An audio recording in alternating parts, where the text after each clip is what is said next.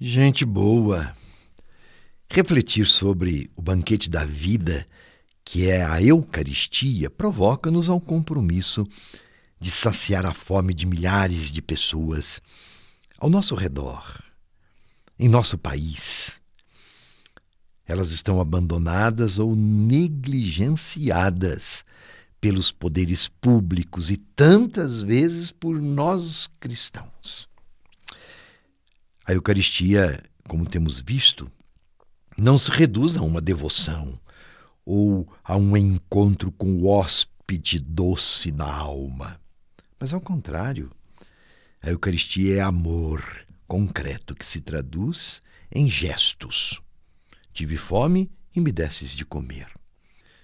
Dai-lhes vós mesmos de comer, nas palavras de Jesus. Ele continua a nos interpelar para não ficarmos insensíveis ao problema da fome. É o que temos refletido a partir do acontecido com Jesus, os discípulos e a multidão naquele episódio da multiplicação dos pães. O tema de hoje, a Eucaristia e o amor mútuo entre os cristãos. E segue por essa mesma linha de reflexão. Nos ensina a crescer no amor operoso na solidariedade, na fraternidade. Os primeiros cristãos intuíram, a partir da Eucaristia, qual é o fundamento da comunidade e do amor entre os irmãos, que faz deles uma família, com Cristo, que é a cabeça.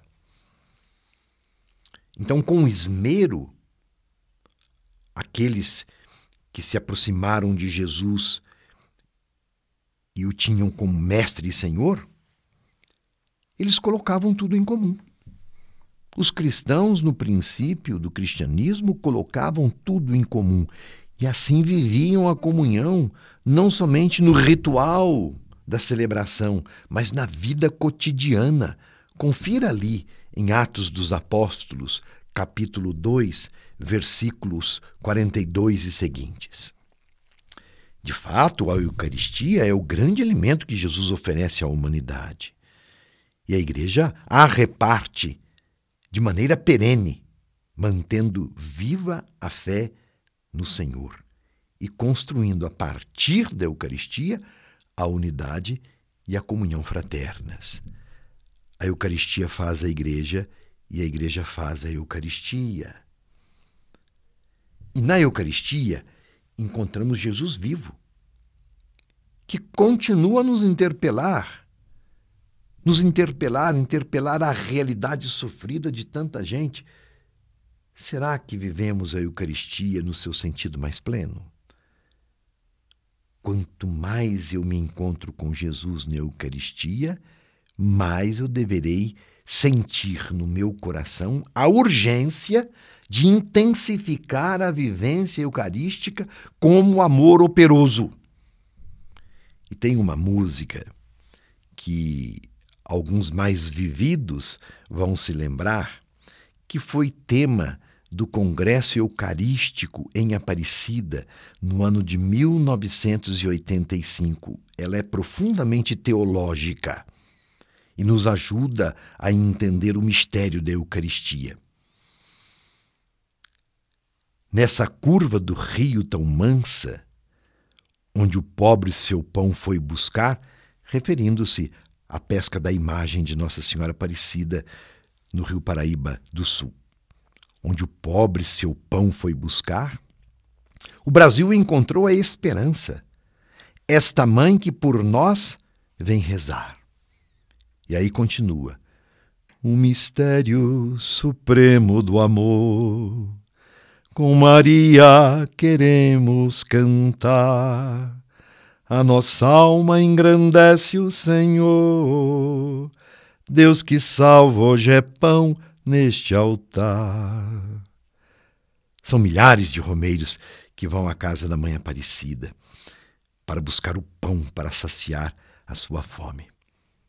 E o canto continua.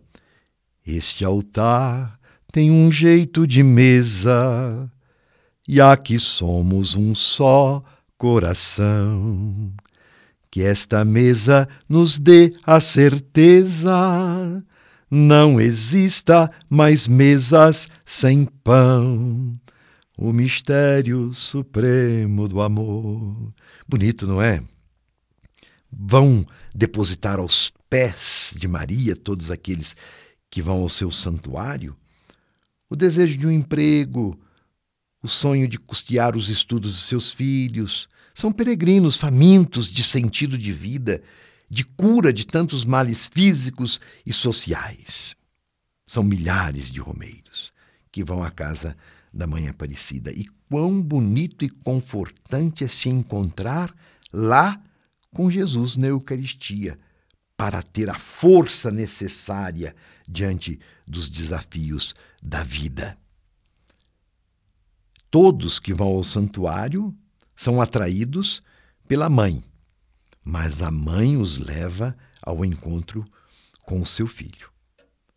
E no encontro com Jesus Eucarístico, todos fazem a comum experiência da igualdade e da necessidade de saciar a fome existencial para prosseguir no amor e no serviço mútuo.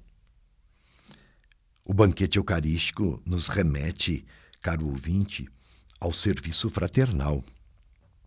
É o que vemos representado no gesto do lava-pés na Quinta-feira Santa e no mandamento do amor. Só se pode construir comunhão se todos, diante do Senhor, coexistem como iguais, com ações que se equilibram por meio da ajuda mútua. A campanha da fraternidade faz memória de uma prática que sempre existiu na Igreja, que é a caridade e o amor entre irmãos. Precisamos redescobrir a solidariedade, a imitação de Cristo e experimentar a sua compaixão. Contra toda a tentação do individualismo e espiritualidades intimistas, voltada somente para o próprio querer, a graça de Deus habita em nós e nos transforma para sermos sensíveis aos desafios do tempo presente. O cristão precisa constantemente se converter das suas atitudes individualistas e egoístas, porque Jesus é sempre a sua referência de amor incondicional. No exemplo da comunidade cristã primitiva, nenhuma pessoa passava fome. Olha aí a fé pessoal, individual. Nenhuma pessoa passava fome. Porque todos colocavam tudo em comum. Olha aí a dimensão comunitária. Continuaremos a refletir.